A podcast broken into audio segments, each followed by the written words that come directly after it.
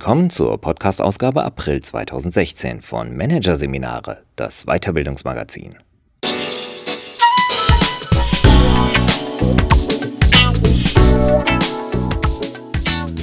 Weitere Podcasts aus der aktuellen Ausgabe behandeln die Themen Innovation durch Co-Creation, die Ideen der anderen und Führung in der neuen Arbeitswelt, Kontrolle 4.0. Doch zunächst Introvertierte Mitarbeiter führen. Auf die leise Weise. Von Nadine Lier. Selbstmarketing ist in. Je lauter, schriller und selbstbewusster jemand auftritt, umso eher wird er gelobt, gehört und befördert. Doch viele Menschen bleiben lieber im Hintergrund und leisten dort wertvolle Arbeit. Damit die introvertierten Mitarbeiter zufrieden und motiviert sind und bleiben, braucht es bestimmte Bedingungen und eine etwas andere Art der Führung. Sieben Mitarbeiter in einem Büro. Drei von ihnen haben Kundenbesuch. Einer telefoniert, an einem anderen Arbeitsplatz klingelt das Telefon penetrant. Der Drucker lärmt. Johanna Stein lächelt verkrampft und versucht sich auf ihr Gegenüber zu konzentrieren. Es gelingt ihr nur schwer. Zu viele Reize prasseln gleichzeitig auf sie ein. Die Wünsche des Kunden korrekt aufzunehmen und ihn professionell zu beraten, ist in diesem Umfeld für sie nahezu unmöglich. Welches Arbeitsfeld für sie dagegen ideal wäre, weiß Johanna Stein genau. Ich wünsche mir ein Büro mit maximal zwei Kollegen. Außerdem hätte ich gerne klare Absprachen, was Öffnungszeiten, Telefonate und den Takt der Kundentermine betrifft. Die Wünsche klingen nicht spektakulär, und dennoch würde sich die Situation für Johanna Stein durch diese Veränderungen drastisch verbessern. Klare Strukturen, Sicherheit, Ruhe wünschen sich viele Menschen. Für eine Gruppe sind diese Bedingungen jedoch noch weitaus wichtiger als für andere. Zu dieser gehört Johanna Stein. Die Rede ist von Introvertierten. Die Gruppe ist recht groß. Wissenschaftler schätzen, dass ein Drittel bis 50 Prozent der Menschheit eher introvertiert ist. Der Begriff bezeichnet eine Ausprägung der Persönlichkeit und ist eher eine Skala als eine Schublade. Jeder Mensch trägt sowohl introvertierte als auch extrovertierte Züge in sich. Introvertierte verhalten sich nicht besser oder schlechter als Extrovertierte, sondern schlicht anders. Da unsere Gesellschaft allerdings von extrovertierten Menschen geprägt ist, wird das Verhalten Introvertierter von vielen als eher anormal betrachtet.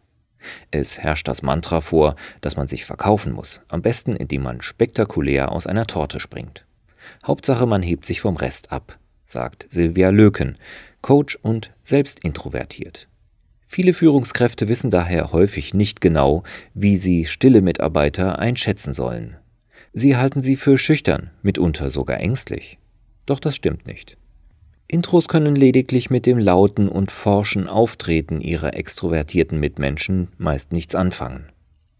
Der Psychoanalytiker Carl Gustav Jung prägte das Begriffspaar Intro und Extroversion bereits 1921. Für ihn lag der essentielle Unterschied darin, dass introvertierte Typen ihre Energie eher nach innen wenden, extrovertierte eher nach außen. Introvertierte seien demnach still, zurückhaltend, ausgeglichen, konzentriert und in sich gekehrt.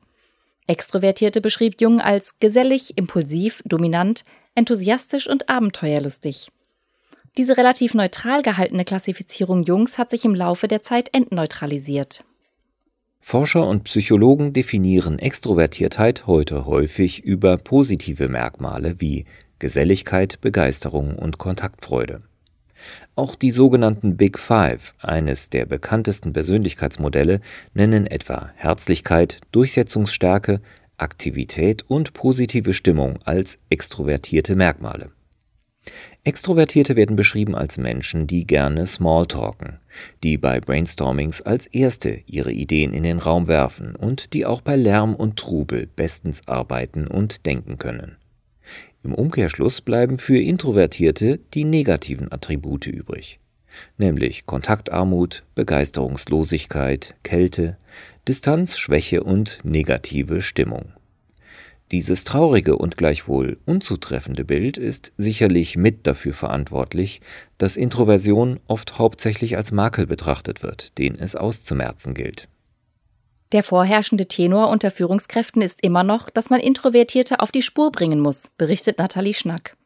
Schnack coacht Menschen, die lernen möchten, wie sie ihre Präsenz verbessern können, darunter viele Introvertierte. Sie sagt, Da Intros nicht freimütig über ihre Leistung sprechen, haben Führungskräfte das Gefühl, die stillen Mitarbeiter arbeiteten nicht genug. Aus dieser Situation ziehen sie häufig die falschen Schlüsse und schicken die introvertierten Mitarbeiter etwa in Seminare und Coachings, damit sie lernen, wie man so richtig aus sich rausgeht. Doch dieser Weg führt mit hoher Wahrscheinlichkeit nicht zum gewünschten Ergebnis. Was geschehen kann, wenn Introvertierte gegen ihr Gefühl darauf getrimmt werden, sich wie Extrovertierte zu verhalten, hat schon Carl Gustav Jung beschrieben. Wer dauerhaft gezwungen wird, gegen seine Veranlagung anzugehen, wird, wenig überraschend, müde, gereizt, vielleicht sogar krank. Im schlimmsten Fall geraten Introvertierte, die sich zu einer extrovertierten Verhaltensweise zwingen, in einen Kreislauf aus vergeblicher Anstrengung und Enttäuschung, weiß Nathalie Schnack aus eigener Erfahrung. Ich dachte früher, es sei normal, dass ich mich ständig aufreibe. Da ich das jedoch als anstrengend und ermüdend empfand, war ich davon überzeugt, einfach nicht belastbar zu sein. Ich hatte Schuldgefühle und habe mich immer weiter angetrieben. Silvia Löken nennt eine weitere mögliche Folge. Abgesehen davon erlebt sich die Person selbst als nicht echt, als unauthentisch. Und so wirkt sie dann oft auch auf ihre Mitmenschen. Erkennen Führungskräfte dieses Dilemma nicht frühzeitig, können aus introvertierten Leistungsträgern demotivierte Minderleister werden. Werden sie dagegen ihren Stärken gemäß eingesetzt und adäquat geführt, können die Stillen für ein Unternehmen extrem wertvoll sein. Wie wertvoll zeigt der US-amerikanische Autor David Zweig in seinem Buch Invisibles. Er beschreibt auf der Grundlage vieler Interviews mit Introvertierten herausragende Beispiele zurückgezogener Menschen, die entscheidend zum Erfolg eines Unternehmens oder Produkts beigetragen haben. Er bezeichnet diese Introvertierten als die Unsichtbaren, weil sie sich, obwohl sie eine prestigeträchtige Laufbahn hätten einschlagen können, für einen Beruf außerhalb des Rampenlichts entschieden haben. Wie der Mann, der Namen für Produkte entwickelte, die heute in den allgemeinen Sprachgebrauch übergegangen sind, etwa den für Amazons E-Book-Reader Kindle. Oder der Parfümeur, der Düfte für Marken wie Calvin Klein oder Hugo Boss kreiert. Oder der Klaviertechniker eines berühmten Sinfonieorchesters. Sie alle haben Berufe gewählt, in denen sie außerordentlich erfolgreich sind, in denen sie aber gleichzeitig keinen Applaus bekommen, weil ihre Arbeit meist schlicht nicht wahrgenommen wird. Sie betreiben kein Eigenmarketing, sondern leisten im Stillen herausragende Arbeit. Wie die Zusammenarbeit mit den stillen Leistern besser funktioniert, wird Silvia Löken, Expertin für Intro und Extroversion, nicht müde zu erläutern. Führungskräfte können ihre Mitarbeiter beispielsweise unterstützen, indem sie für die von Introvertierten dringend benötigte Sicherheit sorgen. Dazu zählt beispielsweise, sie über Veränderungen frühzeitig zu informieren und sie in Entscheidungen einzubeziehen. Sichtbarkeitscoach Nathalie Schnack hat beobachtet, Introvertierte haben schnell das Gefühl, der Spielball anderer zu sein. Johanna Stein etwa fühlte sich von ihrer Führungskraft schlicht übergangen, als diese den Umbau eines Büros beschloss, in dem Stein häufig arbeitet. Mein Magen kräuselte sich zusammen und ich spürte Ärger in mir aufsteigen. Ärger darüber, dass man es nicht einmal für nötig hielt, mit mir als Betroffener über das Vorhaben im Voraus zu sprechen. Größere Veränderungen, die nicht absehbar sind und von mir selbst herbeigeführt werden, sind für mich schwierig. Der Grund für dieses Empfinden ist ein biologischer, wie Silvia Löken sagt. Ein Teil des limbischen Systems, der sogenannte Mandelkern, der unter anderem für das Gefühl der Angst verantwortlich ist, ist bei Intros leichter erregbar als bei Extros. Dadurch geraten sie bei Begegnungen mit Neuem und Unerwartetem schneller in Stress. Damit im Zusammenhang steht auch das bisweilen starke Bedürfnis nach Rückzugsmöglichkeiten. Der Wissenschaftler Jerome Kagan fand in einer Studie heraus, dass die Gehirne von Introvertierten auch dann neuronal stimuliert sind, wenn es keine Reize von außen gibt. Dafür sorgen ein stärkerer Blutfluss und eine höhere elektrische Aktivität in der vorderen Großhirnrinde und im vorderen Thalamus. Kommen zu den inneren Erregungen äußere Reize hinzu, kann dies den Intro schnell überfordern. Kreativität und strukturiertes Denken werden ausgebremst. So war es auch im Fall von Johanna Stein. Stellwände und Jalousien schotteten mich bis dahin ein wenig ab, so dass ich nicht auf dem Präsentierteller saß. Im Zuge des Umbaus wurden die Möbel neu angeordnet. Eine große Fensterfront wurde geschaffen, so dass mich nicht nur Kollegen, sondern auch Kunden, die den Raum betreten, direkt sehen. Ich fühle mich jetzt wie im Aquarium. Intro-Expertin Silvia Löken nickt. Führungskräfte sollten darauf achten, dass ihre introvertierten Mitarbeiter die Möglichkeit haben, sich zurückzuziehen. Oder noch besser, einen Arbeitsplatz bekommen, an dem sie ungestört sind. Stellen Führungskräfte fest, dass die Leistung Introvertierter spürbar zu wünschen übrig lässt, hilft es häufig schon, den Mitarbeiter in einer ruhigen Situation direkt anzusprechen, so Nathalie Schnack. Es ist im Grunde so einfach. Führungskräfte müssen nur hinschauen und zuhören. Am hilfreichsten ist es, zu fragen, was Introvertierte brauchen, um sich etwa an Diskussionen in Meetings zu beteiligen. Die Zeit dafür sollten sich Führungskräfte hin und wieder nehmen. Häufig nämlich bleiben die Wünsche Introvertierter ungehört, vielleicht weil sie nicht vehement und laut genug geäußert werden. Haben Introvertierte aber die Erfahrung gemacht, bei ihrem Gegenüber auf Unverständnis zu stoßen, resignieren viele. So geht es auch Johanna Stein. Ich habe bereits angesprochen, was mich an der Zusammenarbeit mit meinem Chef stört. Es bringt leider nichts. Mittlerweile sage ich nichts mehr und halte die Situation meistens einfach aus. Genau zuhören sollte man Introvertierten auch, weil sie die Tendenz haben, einen Sachverhalt gründlich zu durchdenken und auf Risiken und Unwägbarkeiten hinzuweisen. Während viele Extrovertierte dazu neigen, sich von einer Idee begeistert mitreißen zu lassen, können Intros mit ihren Bedenken eine wichtige Warnfunktion übernehmen. Statt die bisweilen ablehnende Haltung vieler Intros einfach zu übergehen, rät Silvia Löken Führungskräften dazu, sich mit kritischen Rückmeldungen auseinanderzusetzen. Man sollte sich die Bedenken auf jeden Fall anhören und ernst nehmen, sagt sie.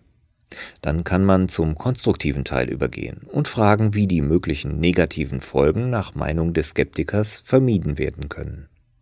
Dadurch fühlen sich Introvertierte ermutigt, Feedback, Ideen und Verbesserungsvorschläge einzubringen. Das gründliche Durchdenken eines Sachverhalts braucht Zeit, und dadurch erklärt sich auch, warum Introvertierte es nicht schätzen, etwa in Teammeetings unvorbereitet herausgegriffen zu werden, sagt Silvia Löken. Sie rät, wird die entsprechende Person vor dem Meeting ausdrücklich unter vier Augen gebeten, etwas beizutragen, gibt ihr das Vorbereitungszeit. In dieser Situation kann die Führungskraft gleichzeitig ermutigen und deutlich machen, dass sie die fundierten Beiträge des Mitarbeiters schätzt. Möchte sich ein Intro dennoch lieber nicht im Meeting äußern, weil es ihm unangenehm ist, vor anderen zu sprechen, muss eine andere Lösung gefunden werden. Coach Nathalie Schnack schlägt vor, Führungskräfte sollten offen sein für Kompromisse. Sie können ihren introvertierten Mitarbeitern beispielsweise anbieten, ihre Gedanken im Nachgang eines Meetings per E-Mail festzuhalten.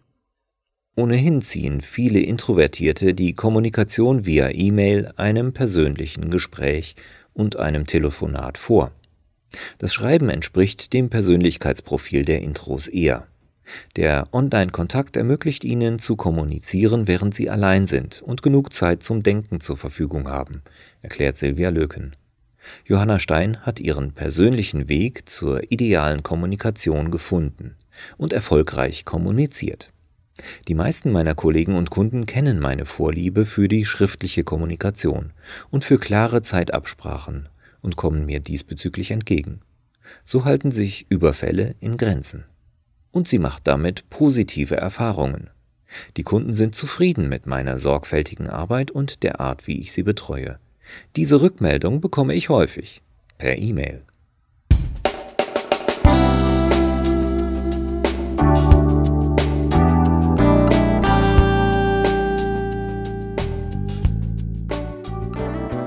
Sie hörten den Artikel Introvertierte Mitarbeiter führen auf die leise Weise von Nadine Lier aus der Ausgabe April 2016 von Managerseminare, produziert von Voiceletter. Weitere Podcasts aus der aktuellen Ausgabe behandeln die Themen Innovation durch Co-Creation, die Ideen der anderen und Führung in der neuen Arbeitswelt, Kontrolle 4.0. Weitere interessante Inhalte finden Sie auf der Homepage unter managerseminare.de und im Newsblog unter managerseminare.de/blog.